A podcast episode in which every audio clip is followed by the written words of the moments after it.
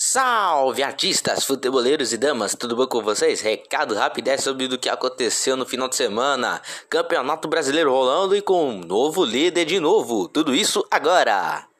Primeiro, o Corinthians. O Corinthians enfrentou o Atlético Goianiense fora de casa e venceu com um gol do Gustavo Mantuan. Corinthians reassume a liderança.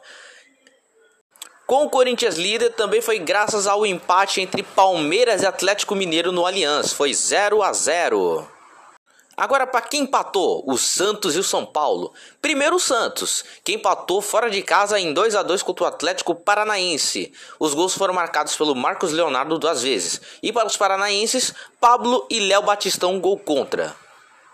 E por último e não menos importante, o São Paulo, que teve a chance de vencer o Havaí fora de casa, mas não conseguiu. Abriu o placar no pênalti convertido pelo Reinaldo. E no segundo tempo, do que era pro Caleri ter feito o segundo gol, perdeu o pênalti, o que deu a chance para Muriqui empatar para o Havaí. Agora os próximos jogos.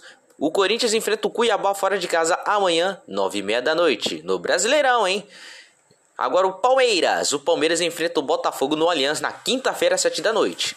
O Peixão enfrenta o Internacional na Vila Belmiro, quarta-feira, nove e meia da noite. E por último, o São Paulo enfrenta o Coritiba fora de casa na quinta-feira, 8 da noite.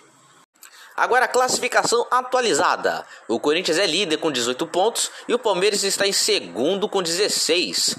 E o São Paulo está em sétimo, enquanto o Santos está em décimo lugar com 12 pontos. E o São Paulo está com 14 pontos. Então é isso, galera. Recado rapidez foi dado. Se inscreva no canal, nos siga nas nossas redes sociais. Compartilhem para geral. Beleza? Tchau, Brasil! Que vem acréscimo!